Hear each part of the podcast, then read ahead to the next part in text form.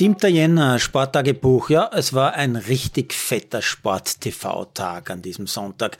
Zweimal Ski-Alpinslalom, zweimal Langlauf, zweimal Biathlon, Rodelweltcup, Eisschnelllauf-Europameisterschaft, Eishockey, Tennis, Handball-Europacup, Tischtennis, Football und natürlich Fußball, zum Beispiel in Spanien und England. Ich habe von all dem genannten zumindest äh, ein paar Minuten gesehen. Äh, zwei Live-Sportereignisse habe ich verweigert. Snooker auf Eurosport, eine der ganz wenigen wenigen Sportarten, die mir beim Zuschauen irgendwie gar nichts hergeben. Und österreichischer Rallye-Sport, die Jänner Rallye Live, sorry, völlig sinnloses Pseudo. Rasen. Und dann habe ich auch noch gelesen, dass einer im Teich gelandet ist. Na bravo. Mein ganz persönliches Highlight war heute Mika Vermeulen, der österreichische, äh, österreichische Langläufer mit Lebensmittelpunkt Norwegen, der einen österreichischen und einen holländischen Pass hat. Der braucht keinen Motor, der versaut die Umwelt nicht, der rennt einfach auf zwei dünnen Langlauflatten durch die Landschaft. Und wenn es so richtig bergauf geht, gefällt es dem Mika scheinbar besonders gut. So auch beim heutigen Grande Finale der Tour de Ski mit sieben Rennen in neun Tagen beim Berglauf auf die Alpe Chermis. Von Beginn an ist Vermeulen bei diesem Rennen ganz vorne drin, phasenweise sogar kurz an der Spitze und am Ende oben auf der Ziellinie am Berg oben ist er sensationell Vierter, so gut wie kein anderer Österreicher in 18 Jahren Tour de Ski. Sieger dieses außergewöhnlichen Rennens, nämlich der Tour für die Langläufer, wird der Norweger Amundsen, der heute unmittelbar hinter Vermeulen ins Ziel kommt. Nicht ganz so begeistert hat mich Theresa Stadl, aber sie läuft aus meiner bescheidenen Sicht wieder einmal taktisch, naja, nicht ganz perfekt, führt das Rennen auf dem ersten flachen Teil viel zu lange an und kaum geht's in den Berg, ist sie plötzlich doch mittendrin, wo es eng ist, wo es schwierig ist und bleibt, bleibt prompt äh, zweimal hängen, fällt zurück zurück, wird am Ende 13. Es ist nicht schlecht, keineswegs, aber auch nicht außergewöhnlich gut.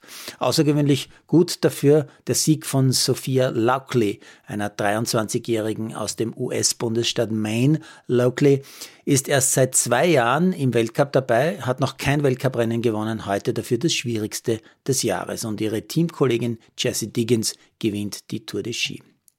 Ernüchternd war für mich heute der Biathlon-Weltcup-Konsum.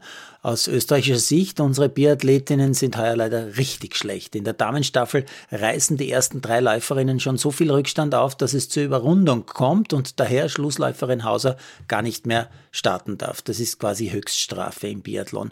Die Französinnen schießen auch jetzt nicht fehlerfrei. Mit den Nachladern vermeiden sie aber im Gegensatz zu den Österreicherinnen Strafrunden und gewinnen deshalb vor Norwegen. Bei den Männern sind die Norweger zwei Minuten vor dem Rest der Welt. Österreich liegt mit Platz 10 mehr als fünf Minuten hinter der Weltspitze.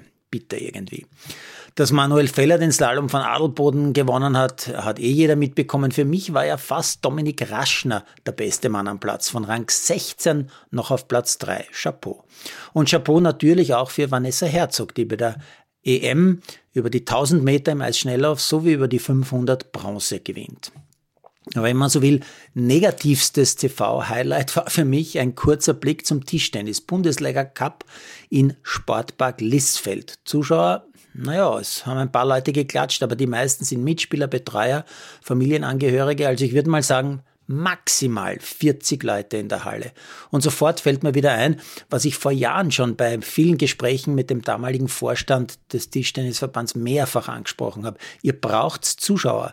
Denn wenn ein Tischtennismatch zum Beispiel im TV ohne Zuschauer abläuft, schaut das echt nicht gut aus. Das kommt nicht gut an. Ihr müsst die Zuschauer also in eure Hallen holen. Das ist mühsam, ist viel Arbeit, kostet Zeit, aber das muss sein. Sie haben es bis heute nicht gemacht. Sie glauben scheinbar noch immer, eine TV-Übertragung reicht. Und ich frage mich dann oft, warum den Sponsoren das eigentlich reicht. Okay, professioneller TV, Boden und Bande, die schauen gut aus. Das zahlt offensichtlich Win Today, steht auch drauf. Äh, aber schräg hinten, wunderbar zu sehen, so ein kleiner, äh, wie sagt man da, Wärmebehälter aus, aus Eisen mit langsam vertrocknendem Leberkäse. Daneben noch zwei große Tuben Ketchup und Senf ja, genau so sind wir, wir Amateursportler in Österreich.